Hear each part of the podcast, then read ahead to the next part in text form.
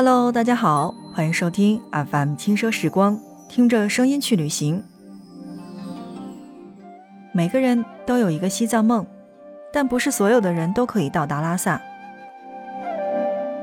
如果我要告诉你说，从北京到西藏只要半个小时，你相信吗？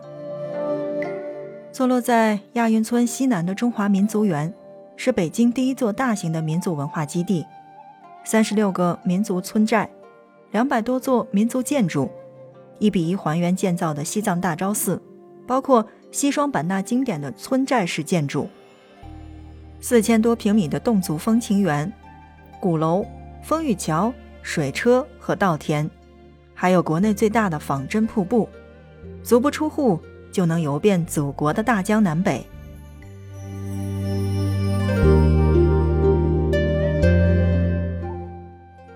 坐上直二十一次列车，也可以打卡北京小西藏。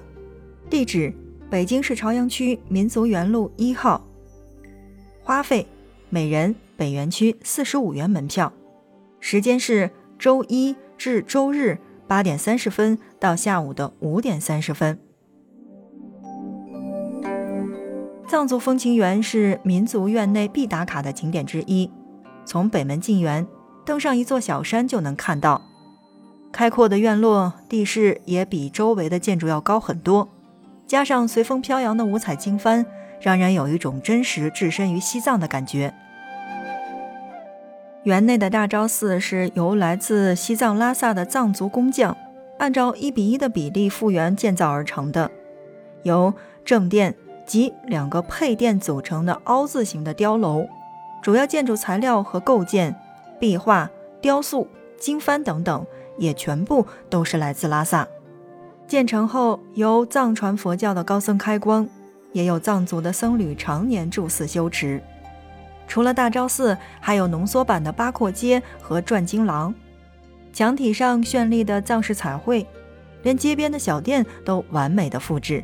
展现了拉萨古城的原有的风貌，随手拍拍都能让你假装在西藏。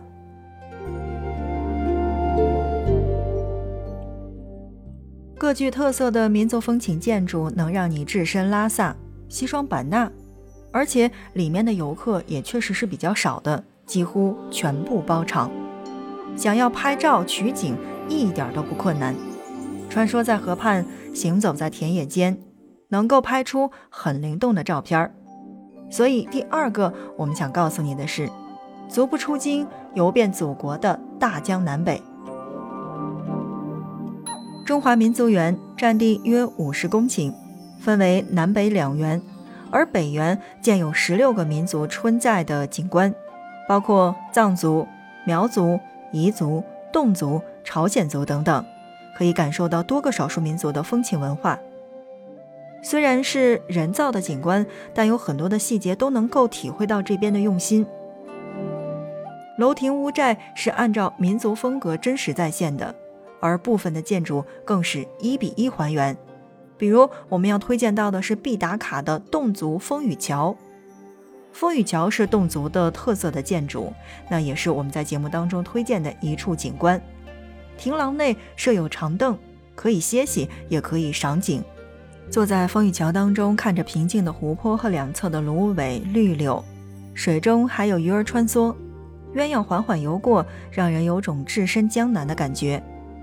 鼓楼也是侗族的标志性的建筑物之一，结构精巧，气势恢宏。逛累了，可以在鼓楼底下歇脚，旁边还有超市可以买水和零食。风雨桥与鼓楼的建筑其实是浑然一体的。形成了民族园内最具特色的建筑景色。还有萨拉族的宣礼楼，由青海循化县白庄乡上白庄村拆迁至北京，保存完好，具有明朝的这种宫殿的建筑风格，同时也包括傣族的曼飞龙塔。曼飞龙塔是按照云南省的景洪市猛龙镇曼飞龙寨的原塔一比一建造的。旁边的广场上还会举办傣族特色的泼水节活动，同时也包括像这种土族的民居。土族建筑特色突出，房屋多为土木结构，有着高大的围墙，家家户户都能看到描绘着象征牛羊健壮、五谷丰登的彩色花纹图案。为了让环境更加的真实，园区内还特别建造了园林自然景观，将各民族的生活以及溶洞、瀑布、湖泊、田野等场景结合在一起，可以更直观的去了解当地的生活环境。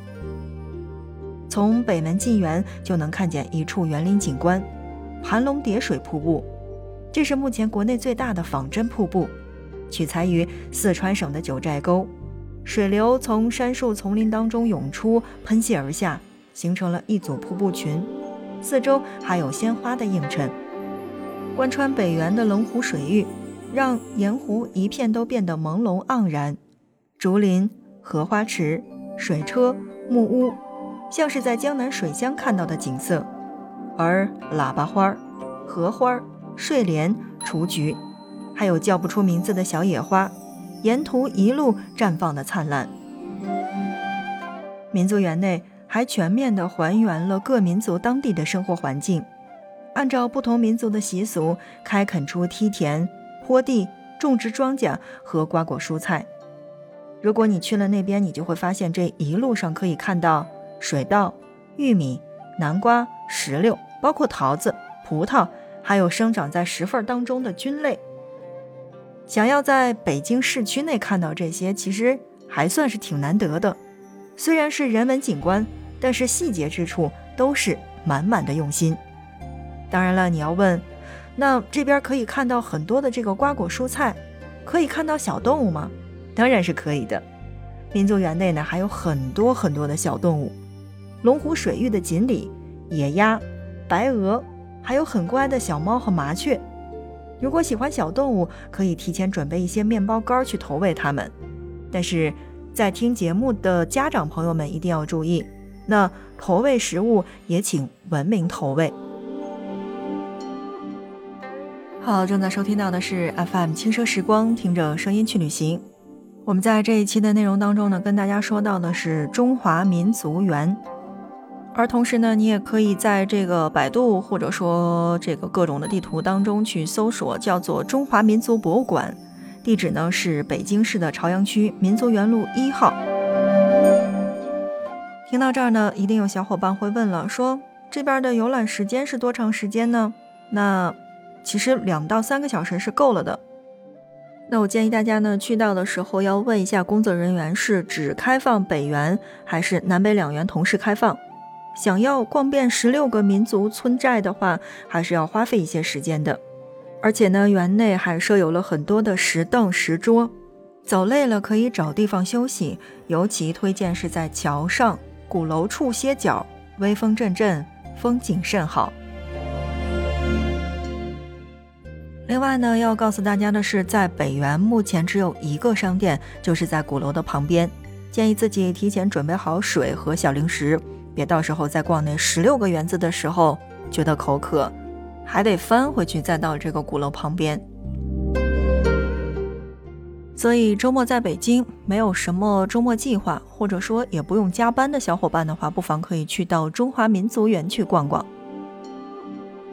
同时呢，也像我们在节目当中一开始说到的那样，每个人都有一个西藏梦，但是有很多人是因为身体原因，或者说因为资金的问题。